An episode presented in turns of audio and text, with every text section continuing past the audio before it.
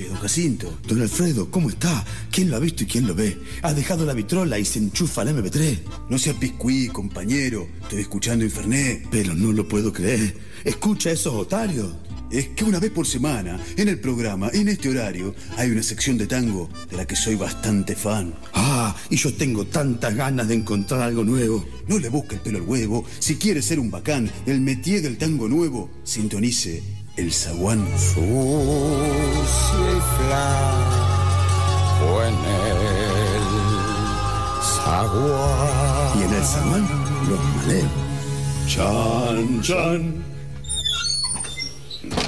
Bienvenidos una vez más a este pequeño espacio tanguero que se permite Infernet cada martes a las 13 horas. Hoy rompiendo la regla de lo que viene siendo todo el 2019, ya que estamos en un momento de falso vivo. No nos crea, no está sucediendo esto en este momento, sino que esto sucede un jueves a las 11 de la noche frente a Puan, a la Facultad de Filosofía y Letras. Estamos en la casa de la reflexión de la Reina Batata. Las responsables de esta reflexión son Mariana Borghi e Isaura Fabra. Bueno, gracias. Normalmente digo bienvenidas al programa. Gracias por darme la bienvenida a su casa y bueno, a mostrarnos un poco de qué es lo que están haciendo y de qué se trata de reflexiones de la reina Batata.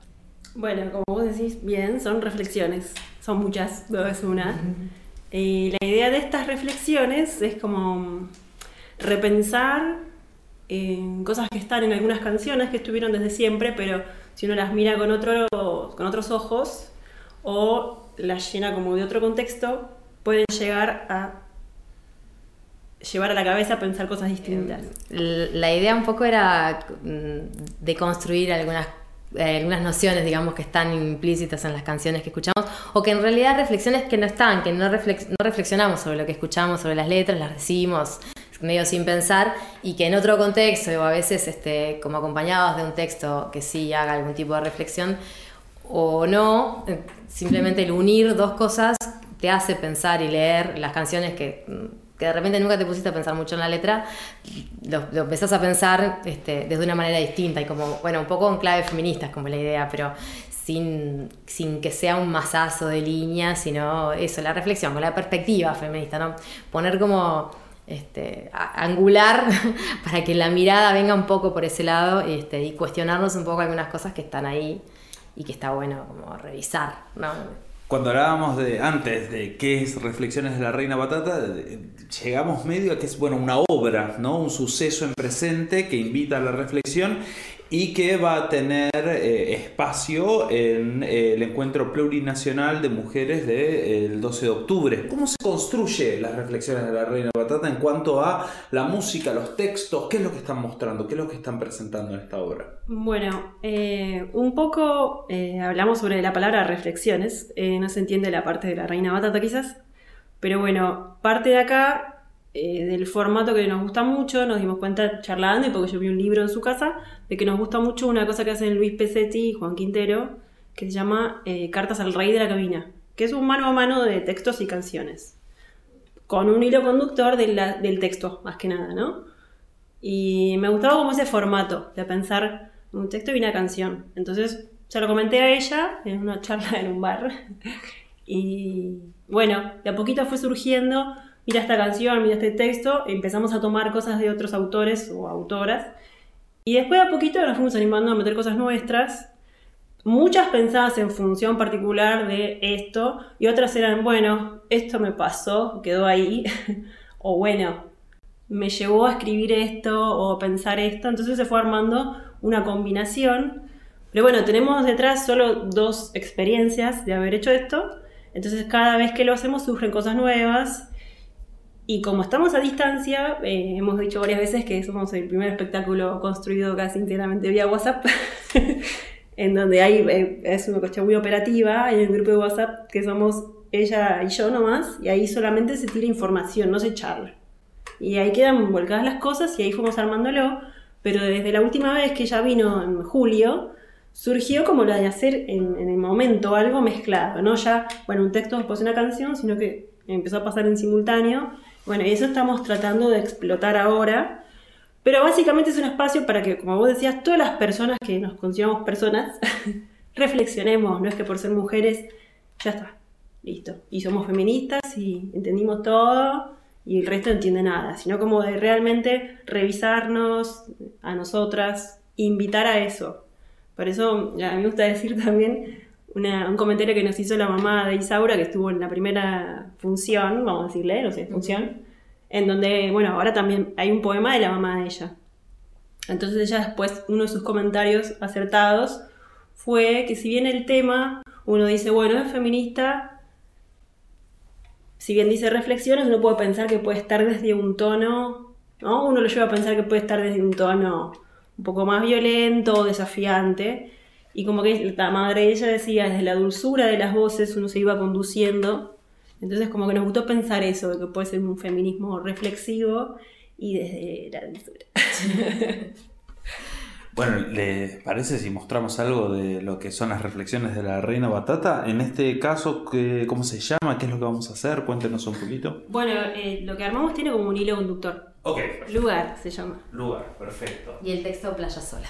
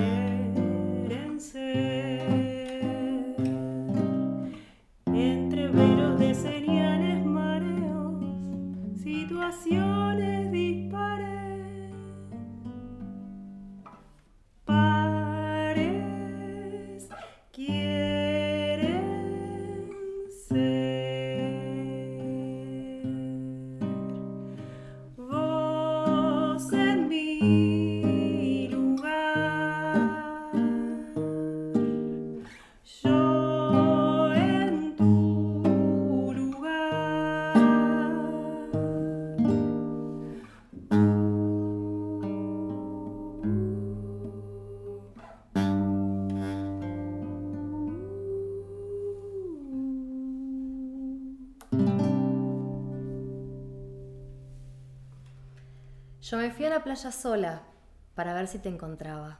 Vos viste justo una ola, nadando, fuiste a buscarla. Yo me quedé ahí mirando, yo me quedé en la orillita. Si no doy pie me da miedo, me pasa desde chiquita. Sé que amás correr las olas, yo amo la playa andando. Amás correrlas con amigos, amás el sol y yo le escapo. Me quedé sola en la arena, me quedé sola pensando. Yo fui a esa playa a buscarte, vos con tu tabla surfeando. Un poco como de chiripa, conmigo me fui encontrando. Estar sola es un encuentro. Estar sola es un encanto. Seguimos entonces. Dale, va. Gracias. Cámara. Bien, seguimos entonces con Isaura Fabra y Mariana Borghi. ¿Qué fue lo que escuchamos recién? Bueno, lo que escuchamos recién fue mm, Playa Sola, que es un poema mío. Y El lugar, también lo puedes decir vos. El lugar es un tema mío. Son dos cosas que están unidas, eh, digamos, son cosas separadas, pero nos gusta hacerlas unidas porque se, se van como conectando. No nacieron, digamos, eh, juntas, sino que se encontraron en el camino y dijeron, ah, mira qué bien, qué". Sí.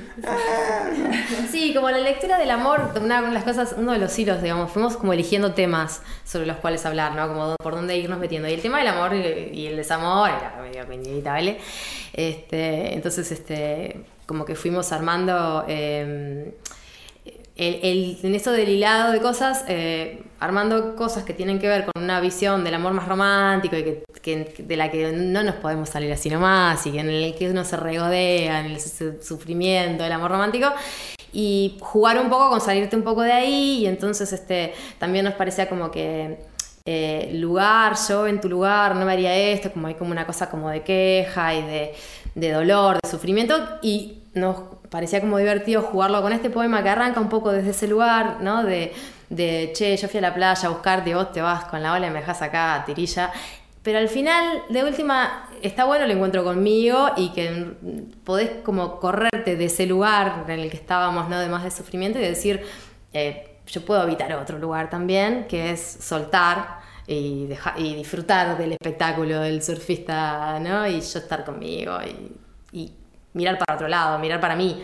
Como, es como el juego de, de los textos y la lectura tiene que ver con eso, con que no, lo que decía Mariana al principio, ¿no? De que no es que hay un feminismo y que está bien y que vos en un momento te curás y ya está, ¿no? Sino ¿Te curas de qué? de- de- del machismo, ¿no? No es que te curás del machismo, sino, o de- de- del patriarcado, sino que es toda una deconstrucción que, que también hay que irla jugando, que no podés decir, para mí, por ejemplo, me pare- por lo menos es como una visión que tengo yo de, de que el, el laburo de, de construcción no puede ser, que, me- que he visto gente que está así, ¿viste? que está partida, que es tipo, dice, está todo mal lo que yo hago y entonces tengo que estar todo el tiempo controlando lo que hago, lo que digo, lo que no sé qué, porque todo eso puede ser machista o, o es machista, es tipo, no, pará, calmate.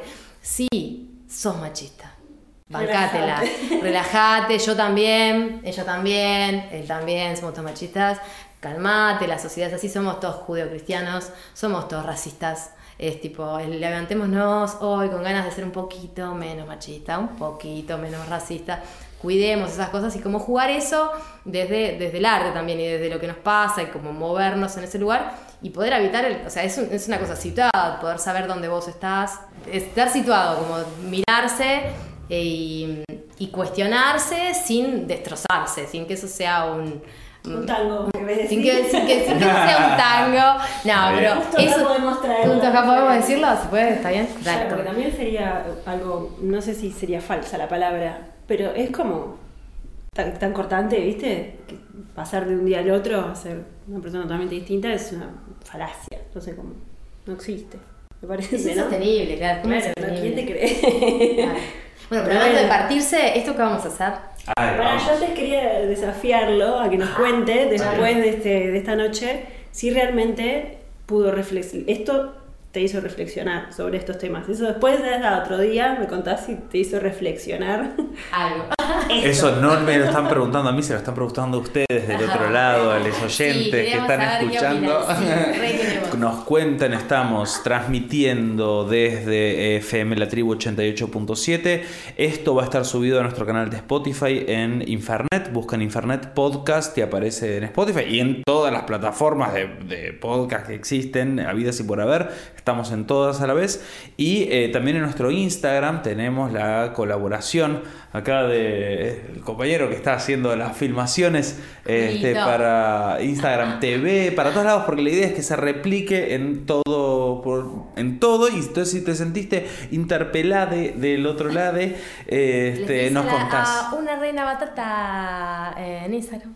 Tenemos. Eh, Ustedes, ellos están perfectos. Sí, es- lo que tenemos como al medio, que tenemos nuestro así de la batata es, que además hablamos de la batata, eh, la batata ya es, es que- cariñoso, ¿no? La batata es de la batata, ¿no? Hablamos de la Después, batata. La parte de la batata. Claro, porque la parte de la batata en realidad es como interesante. Nos quedó como partido que yo me este, meto como la parte de las reflexiones, la selección de- en, en cuanto a la selección de los textos, y que Mari mete la parte de la música en cuanto a la.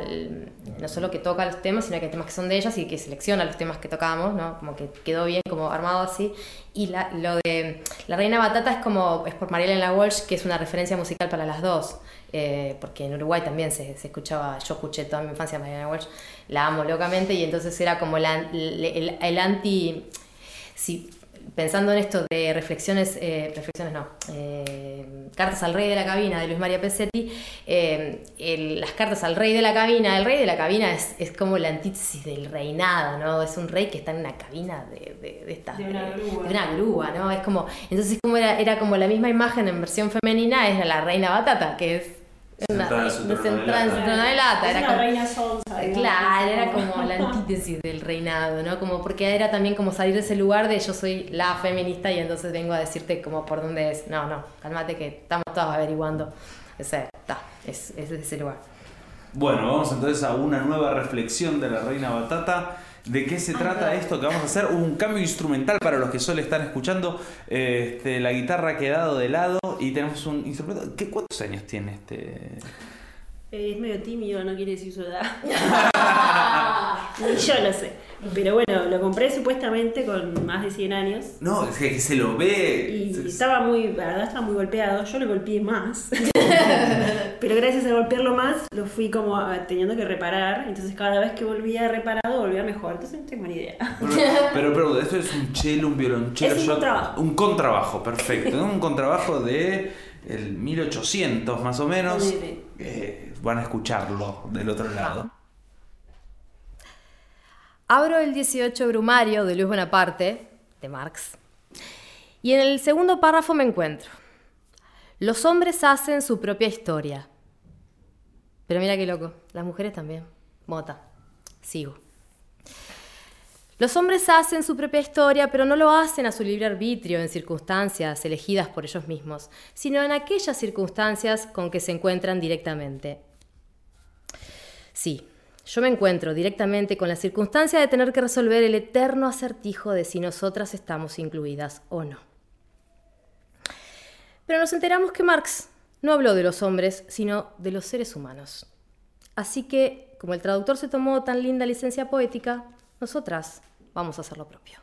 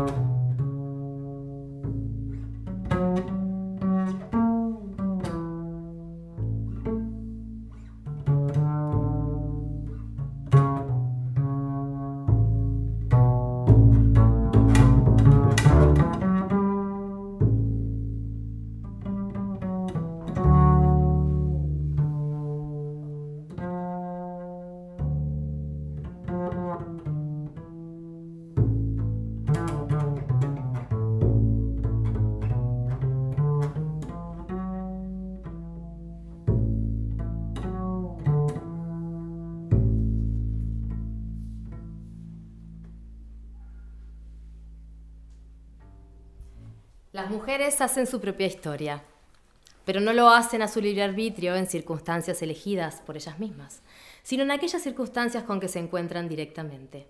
que existen y les han sido legadas por el pasado.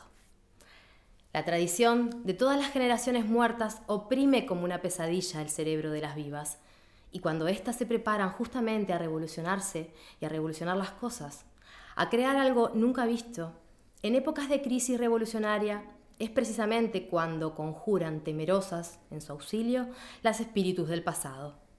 Toman prestados sus nombres, sus consignas de guerra, su ropaje, para con este disfraz de vejez venerable y este lenguaje prestado representar la nueva escena de la historia universal.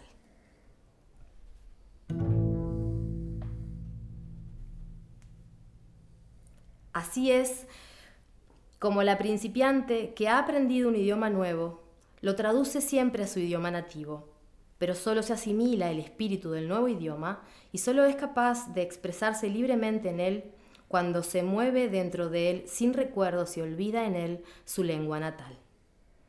Karl Marx dijo esto, solo que no lo sabe. Cámara. Bueno, lo que hicimos recién fue una mezcla eh, de dos cosas. Por un lado, Isa estuvo leyendo un texto de Marx con mezcladitos algunos pensamientos y cosas que ella escribió al respecto de eso. Eh, y yo hice eh, instrumental Pregonera, que es un tango de Alfredo de Angelis. Mezclado estuvo los dos, ¿no? Las dos cosas. Bueno, la mezcla es un poco lo que trae este, estas presentaciones, estas reflexiones de la Reina Batata. Veníamos charlando de lo plurinacional, es inevitable cuando tenemos a alguien que habla tan parecido y al mismo tiempo tiene esos detallitos tan distintos entre la pava y la caldera, entre, bueno, estas pequeñas características eh, que tiene y en el encuentro de mujeres, bueno, se le da la bienvenida a eh, múltiples naciones, empezado siendo un encuentro nacional de mujeres y en los últimos años ha virado a este encuentro plurinacional. Contanos cómo es esta plurinacionalidad desde... De la batata. claro, claramente que nos quedó incompleta recién que veníamos charlando. Para yo puedo hacer una aclaración, porque plurinacional no se refiere a Uruguay y Argentina únicamente, o México, Chile, sino que está también ubicado eh, desde el punto de vista de los pueblos originarios, con el sentido de incluirlos, porque por ejemplo el pueblo mapuche no es chileno ni es argentino, es mapuche. Por eso también se menciona que esta vuelta en La Plata es en territorio querandí. Cosas que por ahí no viste, no tienen ni idea. O el mapuche sí lo tenemos un poco más presente, pero bueno, desde ese lado también, no solo desde las naciones como países políticamente divididos. claro. Sí, es que es muy interesante porque eh, dentro de esto mismo de lo que veníamos hablando, de que la línea en la que tratamos de hacer las reflexiones son, tienen una línea feminista, es interseccional, ¿no? Y entonces eh, busca que, un análisis, una mirada internacionalista también y esto de que nosotras seamos realmente eh, geográficamente una uruguaya y una argentina hace que pasen cosas muy divertidas como que aparecen a veces en la reflexión, a veces a partir del chiste, de la palabra, de lo que quiere decir o de en qué se usa, también nos pasa a nosotras que nos obliga a reflexionar sobre las cosas que decimos y que tenés naturalizadas, que de repente no, no, no te cuestionás, o que como que genera una cosa de, por un lado, lo, lo, lo anecdótico, de que decimos cosas muy parecidas, pero no tanto, ¿no? Y como también la mirada, porque hay cosas que, bueno, a veces hablamos incluso desde el feminismo y de cómo leemos. María, ayer me decía, yo estaba leyendo unas cosas de un congreso en México, este, el machismo mexicano. ¡Ah! Tatita. Eh, bueno, entonces estábamos leyendo este, de unas cosas y, Mari me decía, yo decía, no, ¿cómo la presencia femenina? Porque presentaban a una mina, decían, la presencia femenina es fulana, y yo me dieron un ataque, loco, no, ¿cómo la presencia? La única mina en todo el congreso va a ser ella, ¿de qué estamos hablando? Y Mari me decía, ay, Isa, estás hilando muy fino. tipo, es como muy, muy, capaz que nosotros estaríamos viendo como otras cosas. Y bueno, esto de ver lo cultural en, esto del, machismo, que hay cosas que te impresionan más a vos acá y allá de repente no, y viceversa. Allá hay cosas, el problema por él en, Uruguay es que es mucho más velado y que la manera de enfrentarlo también es mucho más difícil, porque allá están todos deconstruidos, ya están, ya, ya está, ya, ya, ya, está, están del otro lado, no son machistas. Entonces, este, lograr enfrentar a la gente con, con, con ese, esa posibilidad de reflexionar y decir, no, mira que Mira que sí, mira que un montón, no estás pudiendo verlo. Y justamente hay como un discurso que hace que sea más difícil de enfrentar. Yo, al menos, digo, me considero que somos de una sola nación, que es la nación rioplatense, porque si bien yo puedo decir que soy argentina y vos sos uruguaya, vos no sos de Paysandú y yo no soy de Mendoza nos une bastante más el río de lo que nos separa. Entonces, para mí está buena la visión esa, ¿no? Y culturalmente, además, tenemos mucha cercanía, de hecho. dos urbes ahí medio. El tango, ¿no? Y esto de que. De que nos conocimos por culpa del tango, ¿te das cuenta? Claro, ahora que lo pensamos. El tango. La culpa del tango. Bueno, vamos a cerrar entonces esta presentación del Zaguán, esta previa a lo que va a ser el encuentro plurinacional de mujeres del 12 de octubre, en el que van a ser parte este, con las reflexiones de la reina Batata. ¿Con qué? ¿Con qué vamos a estar? Eh, vamos a hacer ahora este, también algo que salió mezcladito, que es ese casi cerca del final de lo que viene sucediendo, ¿no? Acá no está el hilo conductor, pero no importa, se va a entender. Pero al margen de eso, quería comentar que el encuentro dura tres días, comienza el sábado 12, se hace la apertura y hay unos talleres eh, que son como más de 114 talleres coordinados por voluntarias y que están ahí, organizando y mediando los talleres. Eh, y bueno, cuando termina el momento de los talleres, alrededor de las 6 de la tarde, ahí hay como una especie de, bueno, breve descanso y después empiezan las actividades culturales organizadas por la campaña plurinacional del, encuentro, ¿no? Entonces nosotros vamos a estar el sábado 12 en La Plata, en un barrio que se llama Meridiano Quinto, que es un barrio cultural, Está bastante cerca del centro de La Plata, en un lugar que se llama Prisma, espacio creativo, que queda en la calle 18, entre 70 y 71. Así que es un este, espacio muy inclusivo y también es inclusivo desde el valor de la entrada, que es a voluntad. Entonces, bueno, les invitamos. Ahí estará la batata el 12 de octubre a las 22 horas. Vamos a hacer este himno de mi corazón, de Miguel Abuelo, con un poema de José Arenas. Un gorrión de hielo.